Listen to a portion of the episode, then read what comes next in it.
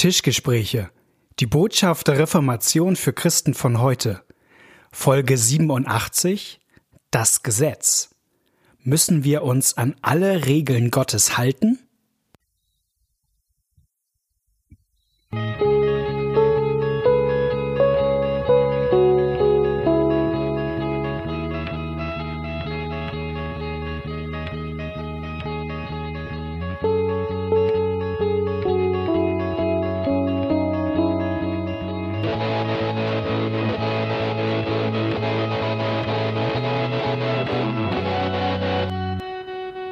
Herzlich willkommen bei einer neuen Folge von den Tischgesprächen.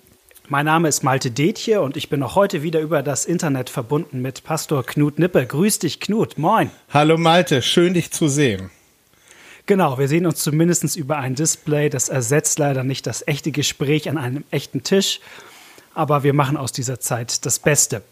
Wir sind ein Podcast, der christlich orientiert ist, der theologisch orientiert ist und wir sind gerade mitten in einer kleinen Reihe. Wir lesen nämlich gemeinsam ein 500 Jahre altes Buch.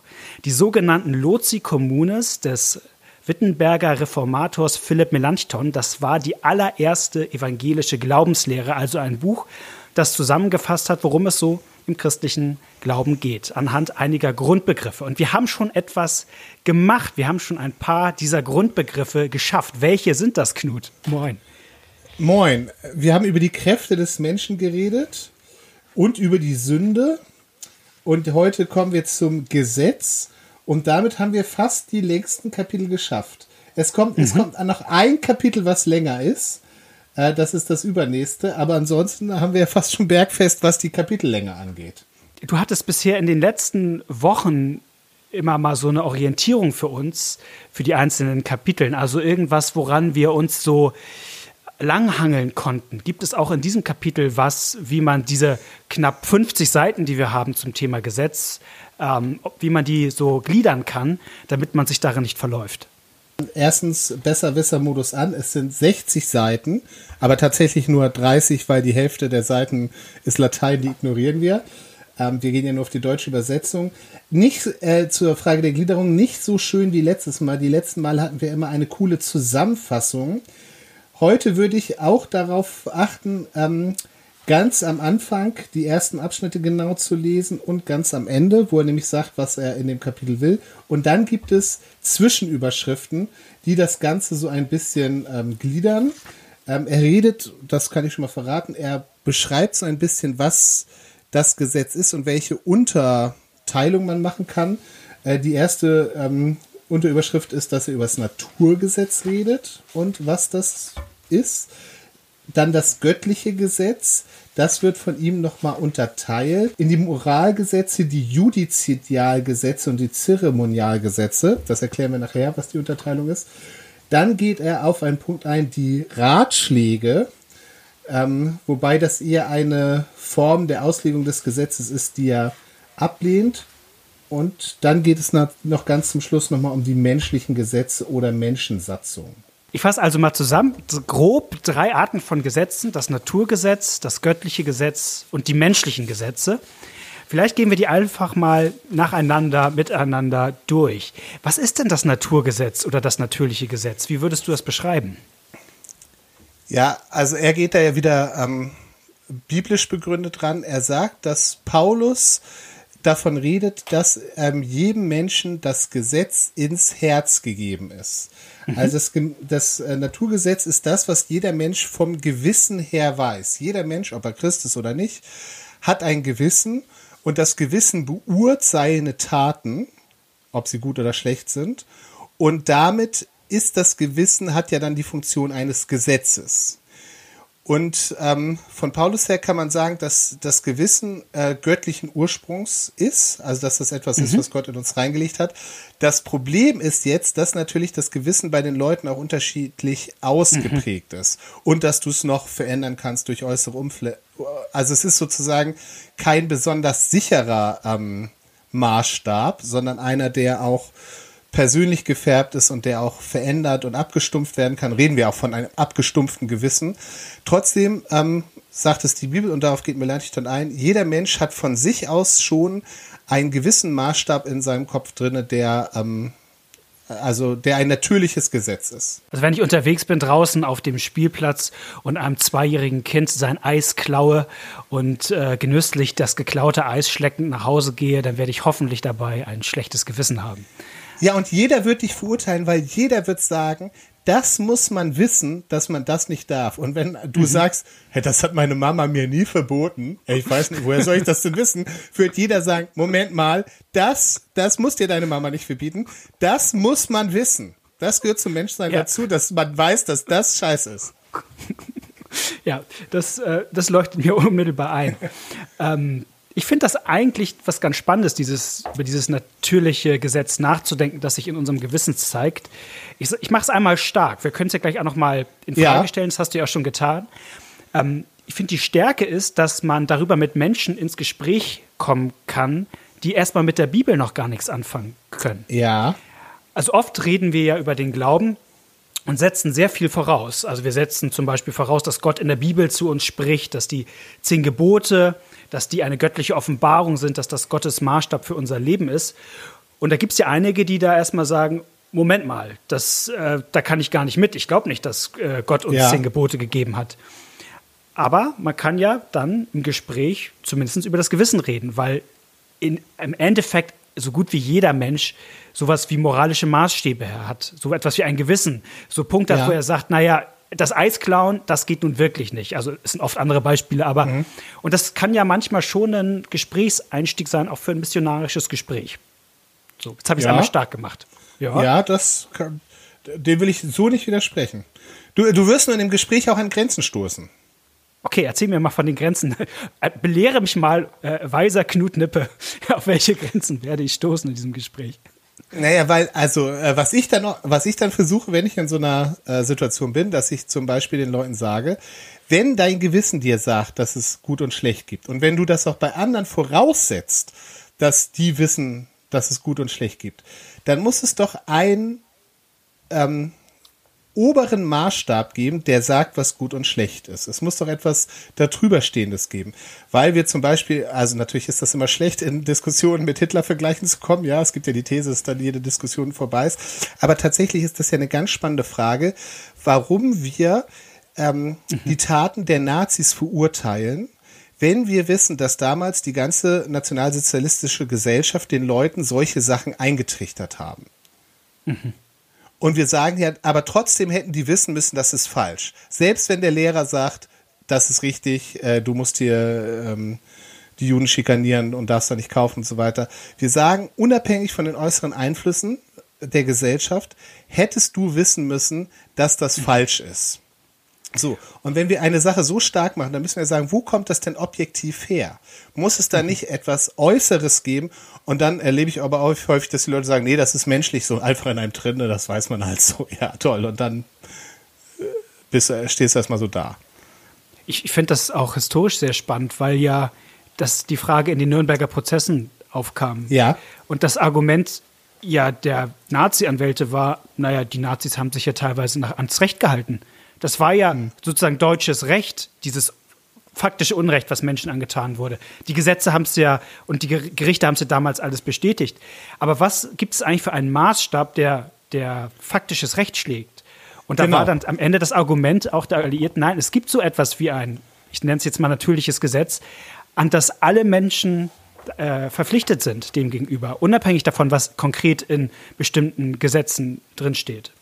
Was ich äh, ganz interessant fand, ist, also Melanchthon ist selber kein Fan vom Naturgesetz. Mhm. Äh, er, er, sagt auch, er sagt auch, also er, er, leugnet das nicht, dass es gibt, aber er sagt, es ist eben auch durch die Sünde verdunkelt. Das wird keine mhm. Überraschung sein für die Leute, die das letzte Kapitel gelesen haben.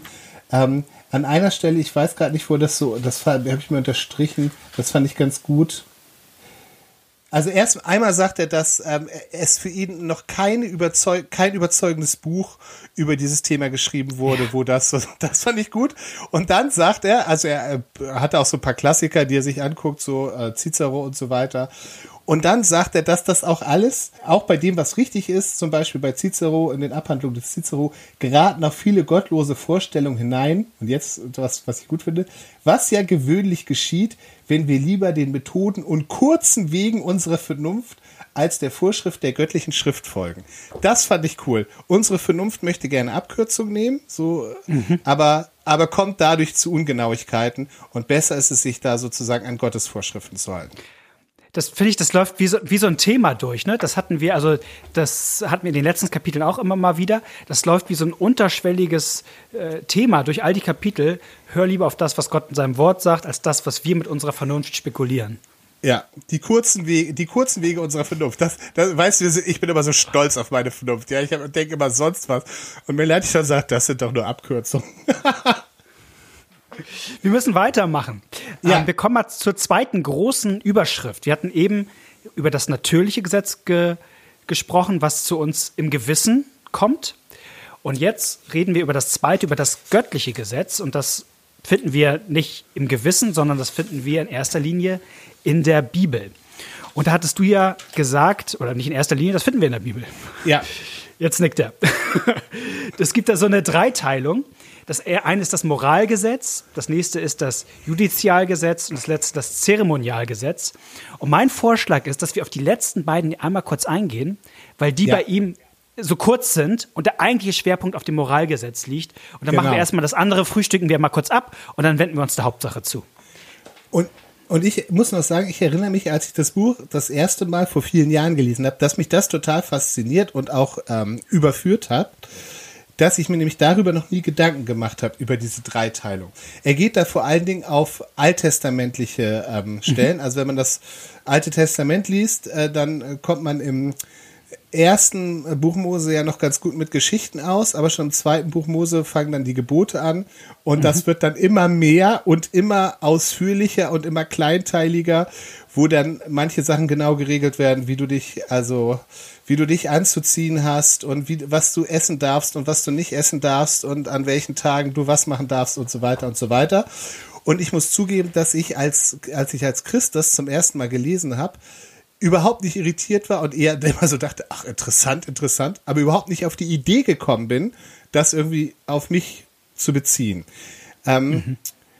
und, und er jetzt eigentlich, die, und er die Frage stellt und beantwortet, warum ist manches auf uns nicht mehr zu beziehen. Was, und diese Frage hatte ich ehrlich gesagt übersprungen. Also ein ernsthafter mhm. Leser hätte sich das ja fragen müssen. Warum baust du keine Stiftshütte, lieber Knut? Genau. Ich finde es deswegen auch interessant, weil manche, ich, ich kenne diese, diese Fragen tatsächlich auch aus äh, Gesprächen über den Glauben auch von anderen, äh, die das dann als Gegenargument bringen und sagen, wenn du die Bibel wirklich ernst nehmen würdest, dann müsstest du auch, was weiß ich, äh, deine Sklaven steinigen, wenn sie das und das machen. Weil da steht mhm. da geschrieben. Und das machst du auch nicht, also komm mir doch nicht mit, ähm, nimm die Bibel ernst. Und da äh, sagt Melanchthon, es gibt drei verschiedene Sachen, das Moralgesetz, das Judizialgesetz und das Zeremonialgesetz. Und die letzten beiden sind tatsächlich für, nur für die damalige Zeit und nur für Israel. Man mhm. könnte es so sagen, das Zeremonialgesetz beschreibt eben, ähm, wie Israel Gottesdienst feiern soll. Mhm. Also wie die sich als ähm, als besonderes von Gott erwähltes Volk, wie die sich sozusagen, wie die ihre Gottesdienst wie die den Gottesdienst gestalten sollen. Da sind verschiedene Feste drinne. Man könnte jetzt darüber reden, ob die Reinheitsgebote auch in das Zeremonial oder in das Judizialgesetz reingehören. Aber diese Sachen sind tatsächlich dafür da, damit Israel sich auch unterscheidet von den anderen Völkern. Denn das war ja der, Auf, die, der Auftrag für Israel im Alten Testament, dass Gott sich ein Volk aussondert und die anderen Völker an dem was sehen sollten. Das ist was ganz anderes, als nachher bei den Christen geschieht, die ja sozusagen in alle Völker gehen sollen. Und er macht auch noch mal wenn ich dich einhaken darf, da gleich. Bitte. Den, Hebrä den Hebräerbrief stark, weil im Hebräerbrief ja. gibt es eben diese Formulierung, dass diese ganzen kultischen Gebote im Alten Testament Abbild und Schatten auf Jesus Christus hin sind. Genau. Also wir, wir lernen etwas an der Art und Weise, wie im Alten Testament Gottesdienst gefeiert wurde, für unser Verständnis des Evangeliums. Also im Alten Testament wurde zum Beispiel ein Tier geopfert, ein Lamm geopfert. Und daran erkennen wir etwas daran, dass Jesus Christus sich selbst für uns gibt als das Lamm, das der Welt Sünden trägt. Das heißt nicht, dass wir heute noch Lämmer äh, äh, opfern müssten. Also das ist in der Hinsicht ist dieses Gesetz für uns erledigt oder ähm, bindet uns heute nicht. Aber wir können es immer noch lesen und daran etwas über das Evangelium in Jesus Christus erkennen. Genau, das würde ich immer sagen. Also auch wenn diese Gesetze für uns nicht gelten, sind es keine Sachen, wo ich sage, äh, ja, die sind blöde und veraltet und ich bin jetzt viel schlauer, sondern ich kann mir immer noch angucken, worauf die hinweisen und was die auch aussagen und was die ausdrücken.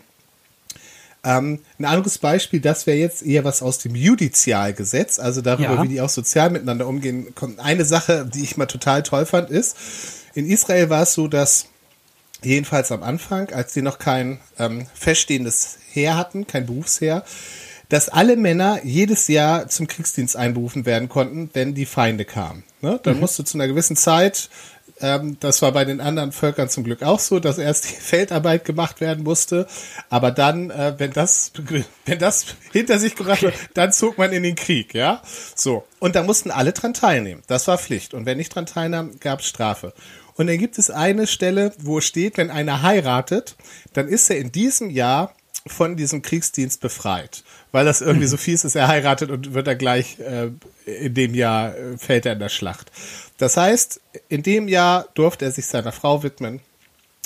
Das ist kein Gesetz, wo ich heute jetzt gehen könnte und sagen könnte, hey, ich habe geheiratet, so. Ähm, trotzdem ist das natürlich ein, eine Sache, aus der man unheimlich viel lernen kann ja, die ich total cool finde. Das ist eine Art Vorgänger unserer Elternzeitgesetze, sag ich jetzt mal so. Aber eben, eben keine, Ver keine Verpflichtung, dass ich jetzt, dass wir genau. einmal im Jahr einen Krieg führen, äh, Krieg ziehen. Ja, ja das, so. weder das, weder das, noch könnte ich bei der Musterung sagen, ey, Moment, Moment, ich habe gerade geheiratet und in der Bibel steht doch so und so. Diese ganzen Sachen, ab wann man seine Sklaven freilassen soll, wie die, wann die Felder brach liegen sollen, damit sie sich erholen dürfen mhm. und so weiter. All diese Sachen sind, glaube ich, Sachen, wo man äh, echt was lernen kann, also wo gute äh, äh, wo gute Dinger dahinter stehen, nämlich wie zur damaligen Zeit Gott wollte, dass sein Volk sich verhält, aber das ist nicht, das ist nicht für uns gültig. Und das gilt für das Judizial- und das Zeremonialgesetz. Man muss natürlich ein bisschen aufpassen, weil bei den einzelnen Stellen nicht schön eingefärbt ist, Achtung, das ist Moralgesetz, das ist Judizialgesetz mhm. und das ist Zeremonialgesetz, sondern man muss ein bisschen gucken, okay, worum geht's hier? Ähm, also man muss das dann inhaltlich äh, bewerten. Tatsächlich beim Moralgesetz ist es so, das fand ich auch eine ja, Erzähl erstmal, was das ist. Erzähl erstmal, was das ist, bevor du da. Ja, das Moral, das, das Moralgesetz ist eigentlich das, was regelt, wie Menschen, ähm, wie Menschen grundsätzlich miteinander umgehen sollen. Das ist jetzt fast schon ein bisschen, es geht auch um, um Sachen, wie wir uns auch Gott gegenüber verhalten sollen. Ähm, klassisch fürs ähm, Moralgesetz sind eigentlich die zehn Gebote. Das ist so, mhm. das ist so das Best of. Das nennt Melanchthon auch. Und da fällt auch auf, dass Jesus diese Sachen auch im Neuen Testament alle wieder ähm, mhm wieder bringt, ja, ähm, während mit mhm. Judizialgesetz und Zeremonialgesetz natürlich gibt's die Sachen, die für das, das, jüdische Umfeld galten und an die er sich dann zum Teil auch hält, aber das ist nichts, was Inhalt seiner Lehre wäre. Das Moralgesetz kommt aber vor. Ich finde das ähm, ziemlich stark. Also mit Melanchthon geht er ja sehr ausführlich die zehn Gebote nochmal durch, vor allen Dingen die, die ersten drei, also die, die sich auf, auf Gott beziehen. Ähm, und da habe ich an einer Stelle auch tatsächlich aufgemerkt, wie er vor allen Dingen das erste Gebot auslegt, weil wir daran, glaube ich, eine gute Brücke schlagen können zu dem, was wir in den vergangenen Folgen schon gemacht haben. Ja, also Melanchthon, ja. Melanchthon schaut sich das erste Gebot an, du sollst keine anderen Götter haben neben mir. Und jetzt ist ja die Frage, was heißt das? Wie setze ich das praktisch um? Und ich dachte tatsächlich selber noch mit 14, so ganz naiv, na, das heißt, dass ich nicht vor fremden Götterstatuen niederfeier, äh, niederfalle. Ja. Also ja. jetzt ganz platt, also ich habe jetzt, ich kaufe jetzt nicht im, im Gartencenter eine Buddha-Statue und, und, und beuge mich vor der. So, so, so in der großen Naivität habe ich das so gedacht. Und er sagt, ja, Moment, Moment mal, und da ist er sich mit Luther ganz einig, was heißt denn eigentlich das erste Gebot im Kern? Das heißt ja nicht nur, äh, vor wem du dich niederbeugst, sondern es geht um deine Herzenseinstellung oder um in seiner Sprache zu bleiben, es geht um deine Affekte. Du sollst nämlich Gott von ganzem Herzen fürchten, lieben und vertrauen. Also du sollst ganz dich auf Gott verlassen, du sollst ihn von ganzem lieben und er soll das, das sein, was du am meisten fürchtest. Also es geht um dein Herz. Und das macht dann so deutlich. Und dann auf einmal klingelt bei uns natürlich das, was wir in den letzten Folgen schon gesagt haben. aber das haben wir eben gar nicht in der Kontrolle. Ja. Also wir sollen Gott von ganzem Herzen fürchten, lieben und vertrauen mit unseren Affekten, aber die, die Affekte stehen gar nicht in unserer Gewalt. Das heißt, wir sollen Gott von Herzen lieben, aber wir können es eigentlich nicht. Und das ist, das ist schon ein wichtiger Punkt. Diese Erkenntnis ist ein ganz wichtiger Punkt für alles, was mit dem Gesetz zu tun hat. Dass er nämlich, ähm, ja, was du ihm, was du gesagt hast, was er gesagt hat, ja. Was er gesagt hat. Ja, genau. Ja, weil, das, weil er halt, und das hatten wir im Vorgespräch schon, ähm, also er geht halt sehr gut diese einzelnen Kategorien durch. Und man könnte ganz leicht versucht sein, jetzt wieder so eine, in so eine Schiene zu kommen, darf ich das, darf ich das nicht? Ist das ja. erlaubt? Ist das, was das Gewissen gesagt, erlaubt, nicht erlaubt? Ist das, ne, ne? Und hier macht er ja den Punkt deutlich, worauf es im Gesetz vor allen Dingen ankommt, nämlich, dass ich daran merke, ich kann es ja eigentlich gar nicht halten. Ja. So. Und du hast ja schon gesagt, das ist dir eigentlich ein bisschen noch zu schwach in diesem Kapitel ausgedrückt bei ihm. Ne? Ja, weil das, das ist so eine der Haupt, Hauptaussagen, die ich bei der Reformation gelernt habe, äh, dass das Gesetz nicht das Heilmittel für den Christen ist. Das Gesetz ist mhm. nicht fähig, dem Christen zu helfen, ihn besser zu machen. Und das ist auch nicht seine Funktion, sondern die Funktion des Gesetzes ist, dem Christen zu zeigen, dass er Hilfe braucht, die dann von einer ganz anderen Seite kommt. Das Gesetz zeigt dem Christen eigentlich immer nur, wie schlecht es um ihn bestellt ist, und zwar indem es auch seine inneren seine inneren Beweggründe aufdeckt. Wie zum Beispiel, mhm. dass der Christ merkt, hey, ich kann Gott gar nicht lieben. Meinte, ich musste vorhin lachen, ich will, mich, ich will mich mal mit dir solidarisieren, wenn du das bis 14 gedacht hast. Ich war älter, ich war bestimmt ach, schon 18 oder 19. Ich habe gesagt, ich habe das mit 14 gedacht, nicht bis 14. also mit, das heißt, es geht noch länger. Also für mich, für, für mich, für mich war es tatsächlich, und, und ganz, ganz, ganz super finde ich es immer noch nicht, aber für mich war es eine Gewissensfrage, am 24.12. vom Weihnachtsbaum zu stehen und den anzusingen. O Tannenbaum, O Tannenbaum, äh, du kannst mir sehr gefallen. Die Hoffnung und Best also den, den, den Tannenbaum. Ehre zu geben, dass er mich tröstet und dass er mich stärkt und mir Hoffnung gibt und so weiter. Also, das finde ich immer noch kitschig, muss ich sagen. Aber ich habe mich auch mal gefragt, ist, bete ich den gerade an? Ja, das ist doch ganz ähnlich.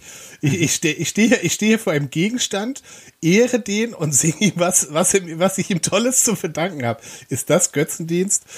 Tatsächlich äh, sind die anderen Sachen, die du nennst, äh, also ich bin immer noch kein Fan von, aber, ähm, aber eher aus Kitschgründen. Tatsächlich ist das, was das Gesetz mir sonst zeigt, an wie vielen Stellen ich nämlich anderen, an, mich auf andere Dinge verlasse.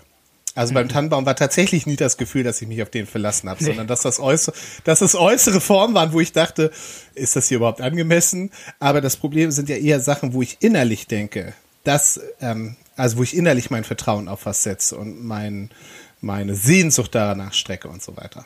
Ja, und wie wenig Angst ich auch vor Gott habe. Also im positiven ja. Sinne. Also wie, also wie viel Gedanken und Sorgen ich mir über, darüber mache, was Person A denkt oder was Person B denkt ja, oder ja. was eintreten könnte da und da. Aber dass ich mir wirklich sage, oh, aber Gott könnte das ja richtig blöd finden. Und das ist ja. ein echter, echter Punkt, dass es mich außer, außer Fassung bringt. Das kommt schon nicht so oft vor. Und dann denke ich bei mir selbst, deswegen ist mir, also ich habe das Sonntag im Gottesdienst bei mir gesagt, im Online-Gottesdienst, ich bete jetzt momentan fast immer Psalm 51, schaffe mir Gott ein neues Herz, weil ich merke, das, ich, ich schaffe es gar nicht anders. Wenn Gott ja. mir nicht ein neues Herz schenkt äh, und einen beständigen Geist schenkt, ja. ähm, dann weiß ich auch nicht weiter. Ich, ich komme noch mal kurz auf diese, auf diese Sache zurück. Äh, du hast mich darauf hingewiesen, dass er das doch ganz am Anfang mal sagt, äh, nämlich diese mhm. Frage beantwortet, wofür ist das Gesetz denn gut? Gleich, gleich der erste Absatz, mhm. Da geht er nochmal auf das Vorhergehende. Der Abstand über das Gesetz wird in derselben Klarheit wie der vorhergehende die Macht und die Eigenart der Sünde aufdecken. Wenn wirklich, wie gesagt, das Gesetz Erkenntnis der Sünde ist. Das ist ein Zitat von Paulus aus dem Römerbrief. Und das ist sozusagen reformatorische Erkenntnis. Die Hauptfunktion des Gesetzes ist, dir deine Sünde zu zeigen und dir zu zeigen, wie schlecht es um dich steht. Damit von anderer Seite dann Hilfe kommen kann. Aber eben nicht, wie wir das oft erleben, wenn ich ein Gesetz habe, dann kann ich mich daran halten und dann bin ich gerettet. Oder für besser zumindest. Und deswegen möchte ich jetzt so gerne mit dir über diesen Abschnitt die Ratschläge sprechen, weil ich glaube, genau ja. das, woran wir hier dran sind, schief wird. Ja. Ja. Und das wurde, war damals vor 500 Jahren ging was schief und meine Befürchtung ist, dass die gleiche Dynamik auch heute noch unterwegs ist. Und ich würde dich einmal fragen, kannst du mal etwas über diese Dynamik erzählen, die da vor 500 Jahren im Gange war, dass aus Gesetzen Ratschläge wurden? Ja, tatsächlich muss ich sagen, äh, würde ich gar nicht die Vergangenheit so bashen, sondern manchmal habe ich das Gefühl, die, die waren schon weiter als wir. Ja. Die haben nämlich, die haben, die haben erkannt, die haben erkannt, äh, das ist ja ganz schön hart, was in der Bibel steht. Das ist ja mhm. eigentlich nicht zu schaffen. Und eine Möglichkeit, also es gab, gab zwei, äh, zwei auch sich ergänzende Strategien, die er auch erwähnt. Das eine war, dass man gesagt hat, okay, es gibt einmal sozusagen die Basic Rules, ja, das waren mhm. vor allem die zehn Gebote, die sind für alle Christen da, aber da gibt's so Sachen, die echt noch, die, die das Ganze noch härter machen. Betet ohne Unterlass, ja, wie soll man das denn mhm. schaffen? Und dann war eine Möglichkeit, dass man sagt, okay, ähm, das sind sozusagen die Sonderregeln für den geistlichen Stand, für die Mönche. Mhm. Also wer es ganz ernst mit Gott meint, der kann Mönch werden und für den gelten dann alle Regeln. Ja, für den, für den anderen gelten nur die, die Grundregeln. Das war Variante 1. Darauf geht er auch kurz ein mit den, mit den Mönchsgelübden und ähm, betrachtet das nochmal ähm, äh, kritisch. Die andere Variante war, dass man sagt, okay, es gibt sozusagen die Grundregeln, das sind die Pflichten und dann gibt's das andere und das sind mehr so Ratschläge. Ja. Ja, betet ohne, betet ohne Unterschlag ist mehr so ein Ratschlag. Ja. Ja. Ähm, und das, da, also das ist natürlich, das, das haben sie damals sehr gut erkannt, dass sie das war ja eine Not heraus, aus der sie diese mhm. Differenzierung getroffen haben. Und bei uns, mir begegnet das mit den Ratschlägen auch oft, wobei mir das jetzt nicht aus der Not heraus begegnet, würde ich sagen, sondern eher aus dem aus der Vorstellung, ey, so ernst kann das ja gar nicht gemeint sein. Also so, also müssen wir uns müssen wir irgendwas anderes, irgendeine andere Kategorie für diese ganz harten Sachen finden. Das geht bis in die Bibelübersetzung hinein. Also es gibt eine Bibelübersetzung, die ich echt super finde. Ich finde die echt super, aber es gibt eine Stelle, finde ich sie richtig schlecht. Die macht nämlich aus, seid vollkommen, wie euer Vater im Himmel vollkommen ist. das ist ein richtiges Jesuswort, was mir zeigt, ich habe keine Chance. Das ist der Maßstab, wo ich merke, ich brauche Hilfe. Und diese Bibelübersetzung ist eine englische, macht daraus, do your very best. Ja, gib mhm. dein Bestes. Ja, das schaffe ich. Das, ja, genau. Das schaffe ich noch, ja, das ist total abgebrochen. Ja, ich hatte auch mal eine, eine, eine Gruppe, die, die haben, waren immer unterwegs mit Herausforderungen. Wo fordert Gott dich heraus? Ja. Das war die gleiche Dynamik. Gott sagt nicht mehr, das ist mein, mein klarer Maßstab für dein Leben, sondern es ist einfach eine Herausforderung. Gott will dich ermutigen, herausfordern, mal was Neues auszuprobieren. Genau. Und es macht sich vor allen Dingen immer an der Bergpredigt fest. Das ist schon so einer der Punkte, ja. weil die Bergpredigt halt so, so krass ist, was Jesus da sagt. Ja. Genau, und da gibt's alle möglichen Varianten. Also das habe ich, also zeitgenössische Varianten. Ich habe moderne Auslegungen habe ich auch gehört. Ja, das ist, das sind wie Sterne. Diese Sachen sind wie Sterne. Okay. Man kann sie nicht, man, ja, man kann sie nicht erreichen, aber man kann sich danach richten. Ah. Ja, das, ja, genau. Dann hast du so, ja, und keiner hat ein schlechtes Gewissen, wenn er die Sterne nicht erreichen kann. Nee, ja, also genau. also das, das, das Gesetz funktioniert dann nicht mehr so, wie es soll. Ähm, das ist nämlich der Punkt, Entschuldigung, da muss ich rein, weil das einfach der zentrale Punkt ist. Philipp Melanchthon sagt es, ich zitiere ihn, wer nicht gehorcht, den befreien sie von der Anklage. Genau, wenn ich einen Ratschlag nicht äh, befolge, ist das was ganz anderes, als wenn ich ein gültiges Gesetz Gottes nicht befolge. Und das heißt, ich habe kein, hab kein schlechtes Gewissen in, in der Konsequenz. Das heißt, ich werde mich nicht als Sünder verstehen. Und weil ich mich nicht als Sünder verstehe, brauche ich eigentlich auch nicht an Jesus glauben. Ja, ja, jedenfalls, ich, ich brauche keine Hilfe. Ich brauche keinen Heiland. Ich brauche keinen, der, der, der, der mein Problem für mich löst, der es für mich trägt, der für mich das Gesetz erfüllt. Ja, weil ich, weil ich mein Problem ja noch gar nicht erkannt habe. Ich weiß ja noch gar und, nicht. Und ich bin ja auch kein Sünder. Ich habe ja, ich habe ja nur einen. Also es ist ja keine Sünde, wenn man die Sterne nicht erreicht. Es ist ja eh unmöglich. Richtig. Genau. Ja. Das, das andere, was, glaube ich, bei uns noch eine größere Rolle spielt als damals, ist unser, unser missionarisches ähm, und evangelistisches mhm. unser Kontext, dass wir nämlich die Gebote gern den Leuten nahebringen wollen und dann sagen wir, das sind gute, Gottes gute Ratschläge fürs Leben. Ja, das ja. sind, das sind Empfehlungen darüber. Also wir wollen ja, dass die Leute, die sagen, äh, nee, Christentum ist langweilig, ist doof, sagen wir, ey, nee, hier, die zehn Gebote, die sind total cool. Das sind echt gute, gute Tipps fürs Leben. Mhm. Ja, wie du ein gesegnetes Leben führen kannst, ja. Also das spielt bei uns auch noch eine Rolle. Das war natürlich damals nicht so. Also, weil ist, ja. die war, die waren gut ja gemeint, gut gemeint. Ist gut total gemeint. gut gemeint, ja. ähm, aber, aber bricht dem Gebot seine Funktion ab. Das sind nicht ja. gute Ratschläge. Das sind keine guten Ratschläge, Nein. das sind keine Tipps. Das ist Gottes Gesetz, was mir etwas zeigen soll, denn dass ich die Sterne nicht erreichen kann, ist nicht meine Schuld. Ja, das ist tatsächlich ja. nicht meine Schuld.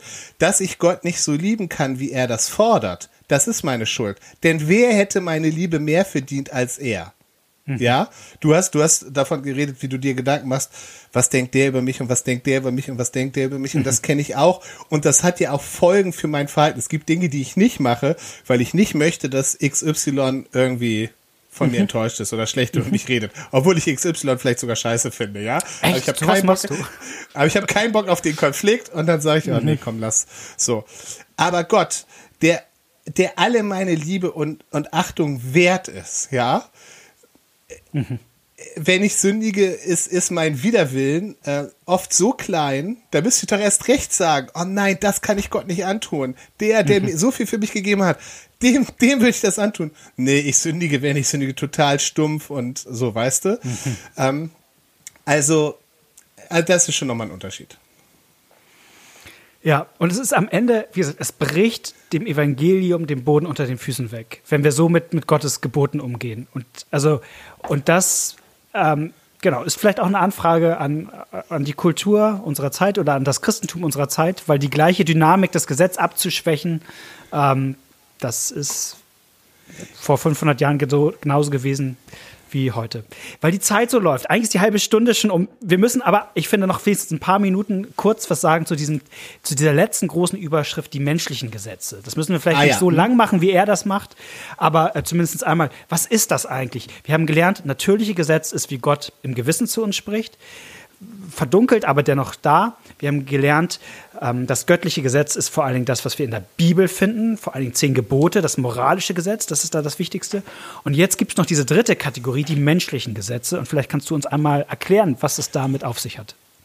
Ja, das ist ähm, was ganz anderes, weil das ist etwas, was sozusagen seinen Ursprung nicht in Gott hat. Mhm. Die anderen Sachen, se selbst das äh, natürliche Gesetz, das Gewissen mhm. hat ja seinen Ursprung in Gott, auch wenn es verdunkelt ist. Ähm, die menschlichen Gesetze ist jetzt einfach so, dass wir Menschen natürlich auch Regeln und Gesetze machen, auch mhm. in der Kirche zum Beispiel. Und das ist grundsätzlich nicht falsch, sondern ist auch notwendig. Trotzdem ist es natürlich so, dass diese Sache, dass diese Regeln gut oder schlecht sein können.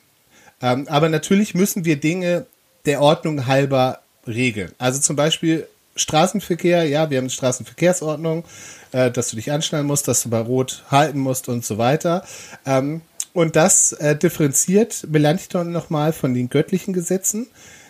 Mein Beispiel ist jetzt nicht so gut, weil es äh, nicht innerhalb der Kirche ist. Das ist Melanchthon ja wichtig, dass man auch innerhalb der Kirche differenziert, dass er sagt, mhm. es gibt äh, Sachen, die laufen in der Kirche so, weil Gott es gesagt hat, und es gibt Lauf Sachen, die laufen in der Kirche so, weil Menschen die gesagt haben. Und wie gesagt, also das Menschen auch in der Kirche Regeln erlassen, ist grundsätzlich nicht falsch.